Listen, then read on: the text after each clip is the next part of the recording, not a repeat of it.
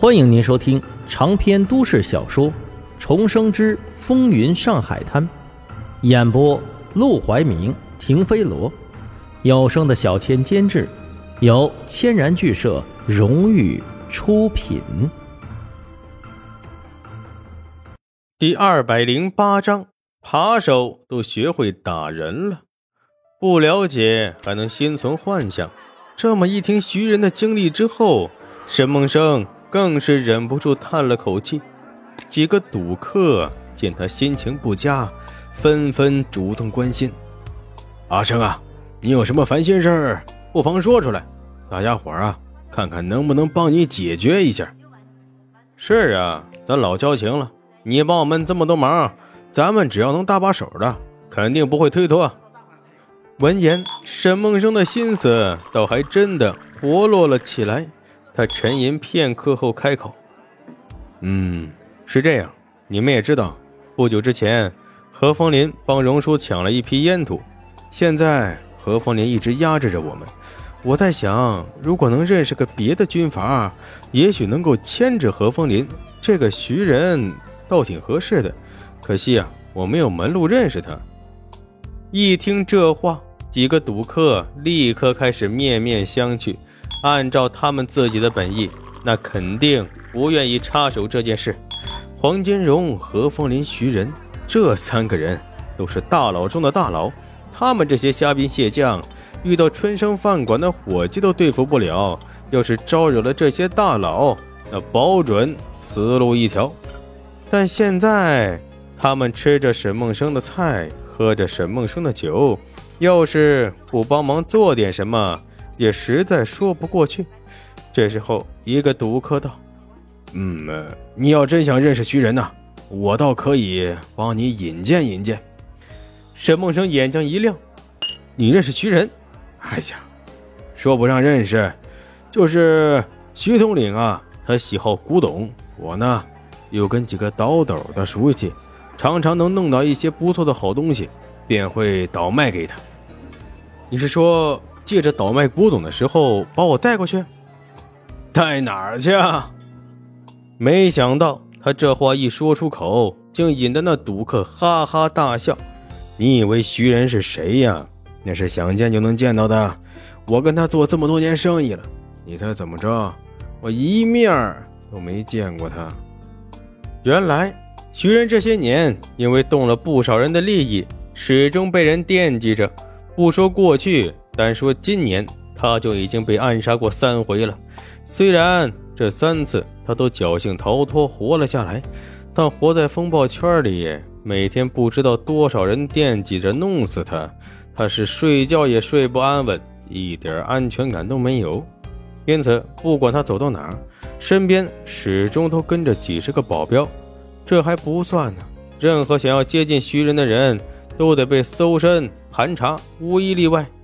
除非想暗杀他的人能够对付他几十个保镖之后还徒手拧断他的脖子，否则谁都别想杀得了他。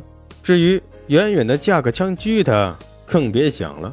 别说这个年代没有那么精准的狙击枪，就算有，他每次出门手下定会在四处查找可以狙击的场所，消除他一切被杀的可能，这才使他每次被暗杀。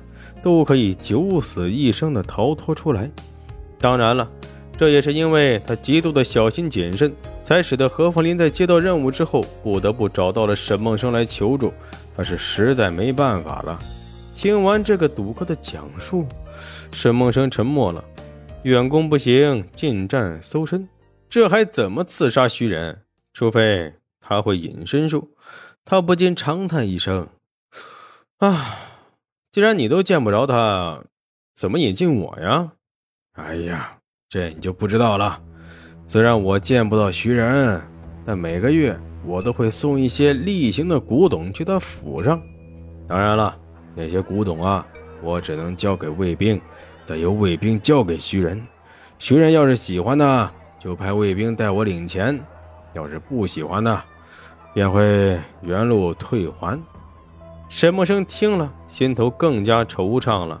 连做了几十年生意的客户都这么提防，难怪何凤林杀不了他。到时候啊，我找到一个好的家伙事儿，肯定能让徐仁看上的。然后啊，那箱子里留一封有关于你的引荐信，徐仁看了，要是能看上你，那我也算功德一件；要是看不上啊，我也尽力了。沈梦生笑了笑，合着所谓的引荐，就是在古董箱子里放一封信。你就这么肯定那封信徐仁一定会看见吗？万一他的卫兵检查一番给扔了怎么办？古董老板哈哈大笑：“哎呀，你多虑了。